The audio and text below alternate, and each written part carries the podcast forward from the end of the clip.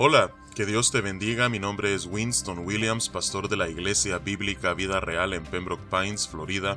Bienvenidos a otro episodio de Vida Devocional, un ministerio de la Iglesia Bíblica Vida Real, cuya misión es sembrar la verdad de la palabra de Dios en los corazones de los hombres y cosechar vidas nuevas para el reino de Dios.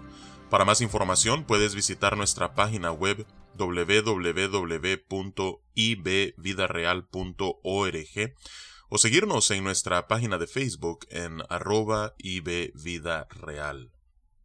En este día estaremos meditando en el Salmo 91. Finalmente hemos llegado al Salmo 91, para muchos uno de sus salmos favoritos, junto con el Salmo 23, el Salmo 19, el Salmo 51. Eh, el Salmo 91 es uno de esos salmos que a la mayoría de las personas les gusta mucho. ¿Por qué? Porque tal como describe su título, nos habla acerca de la bendición de morar bajo la sombra del Omnipotente. Eh, entonces, el tema principal en realidad a lo largo de este salmo es uno solo, y es la protección de Dios para con los suyos. Así es que hoy vamos a hacer algo diferente. Hoy iremos leyendo a través del salmo, deteniéndonos en algunos puntos ah, y resaltando lo que el salmista nos comparte aquí. Así es que te animo a que tomes tu Biblia en mano y sigas la lectura conmigo para que puedas acompañarme a través de la lectura de este salmo y podamos detenernos juntos a meditar en su hermosura. Dice la palabra de Dios a partir del versículo 1, El que habita al abrigo del Altísimo, morará bajo la sombra del Omnipotente. La imagen aquí es de eh, morar bajo la sombra que le provee quizás un árbol a alguien de los rayos abrasadores del sol. Así es que nuevamente una metáfora que nos habla acerca de eh, estar bajo la protección, bajo el cuidado de Dios. Dice el versículo 2, diré yo a Jehová, esperanza mía y castillo mío, mi Dios en quien confiaré. Para el salmista, morar bajo la sombra del Omnipotente significaba que Él era su única fuente de esperanza, era como estar habitando dentro de un castillo en donde sus muros ah, eran su protección y por eso era Dios la fuente también de su confianza. Continúa el versículo 3 diciendo, Él te librará del lazo del cazador, de la peste destructora.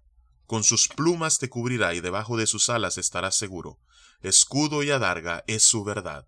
ahora aquí la imagen pasa a la de una ave madre que extiende sus alas para proveer protección a sus polluelos.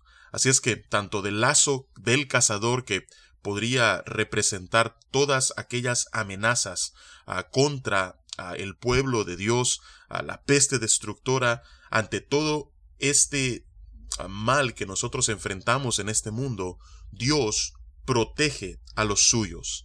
Por eso dice el versículo 5, no temerás el terror nocturno, ni saeta que vuele de día, ni pestilencia que ande en oscuridad, ni mortandad que en medio del día destruya. Nuevamente, aquí la imagen es de epidemias, de enfermedades, ah, de todos esos males físicos que como humanos nosotros tanto tememos, podemos estar confiados que a menos que en su voluntad Dios así lo permita, nosotros estaremos cubiertos, estaremos protegidos.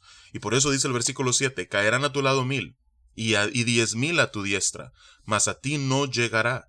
Ciertamente con tus ojos mirarás y verás la recompensa de los impíos. Es decir, ah, verás que ocurre a tu alrededor, pero tú estarás protegido de esta peste, de esta ah, epidemia. Eh, viene a mi mente lo ocurrido en Egipto, cuando Dios enviaba las plagas y todos alrededor del pueblo de Israel eh, estaban pereciendo, el pueblo escogido de Dios estaba protegido por el Omnipotente. Así es que eh, así es como Dios protege a los suyos, los cubre. Ahora nuevamente, esto no quiere decir de que en algún momento Dios no pueda permitir que seamos tocados por algún mal físico. Ah, de hecho que vemos nosotros en la vida de Job que Dios en ocasiones sí lo permite, pero cuando Él lo permite es porque su voluntad así lo ha determinado. De lo contrario podemos tener la tranquilidad de que estaremos protegidos nuevamente bajo la sombra de las alas de Dios.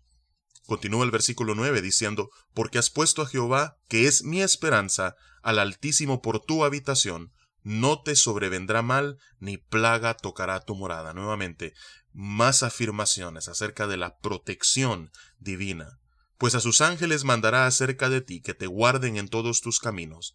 En las manos te llevarán para que tu pie no tropiece en piedra quizás al leer estos dos versículos, el 11 y el 12, ah, viene a tu mente las palabras que Satanás le citó a Jesús cuando le tentó en el desierto en Mateo capítulo 4.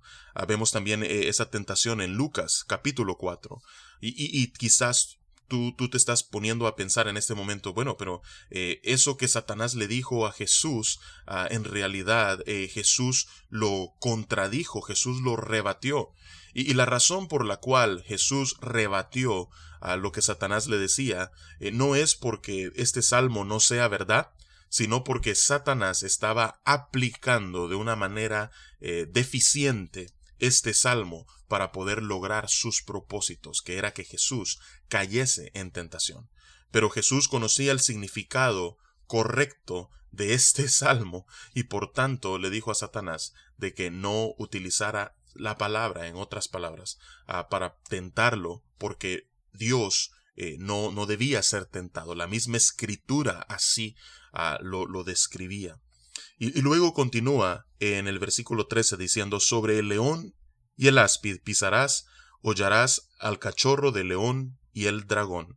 Ah, vemos que Jesús mismo cita esto ah, cuando habla acerca con aquellos setenta que había enviado a, predicar y anunciar las buenas nuevas del reino. En Lucas capítulo 10, ah, Jesús cita este versículo 13 y lo aplica a sus discípulos. Nuevamente nos, nos recuerda que lo que vemos en este salmo no solamente se limitó a los santos del Antiguo Testamento, sino que a través de las generaciones, cada uno de nosotros que somos parte del pueblo de Dios, podemos confiar en su protección, en su cobertura.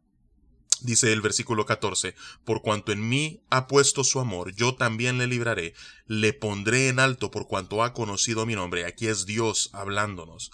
Me invocará y yo le responderé, con él estaré yo en la angustia, lo libraré y le glorificaré. Ah, nuevamente, vemos aquí que implícito está en el versículo 15 que en ocasiones nosotros estaremos enfrentando diferentes angustias. De lo contrario, no tiene sentido que Dios dijera que con Él estaré yo en la angustia. Así es que Dios no nos ha prometido de que en ninguna manera nosotros, en un mundo corrompido por el pecado, eh, en algún momento u otro no estaremos en angustia.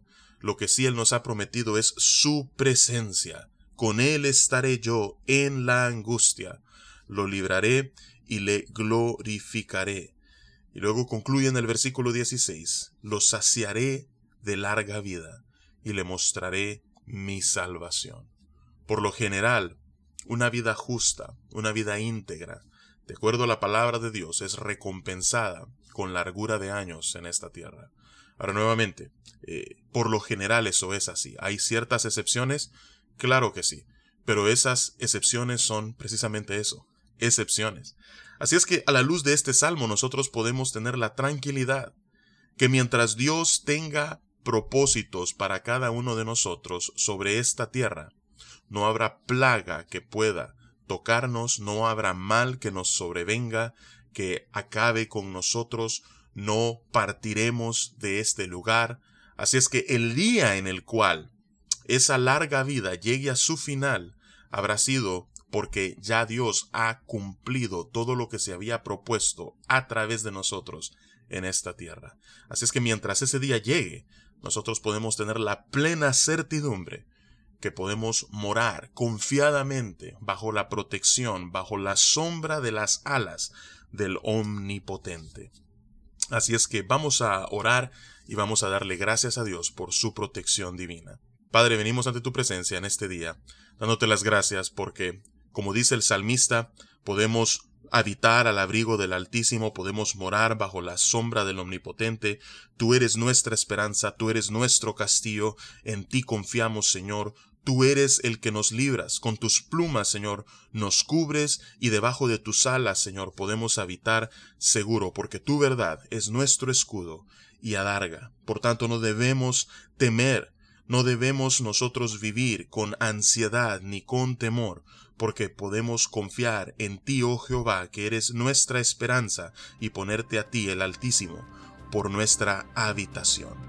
Así es que, Señor, confiamos en tus promesas, confiamos en tu palabra y descansamos en ti en este día.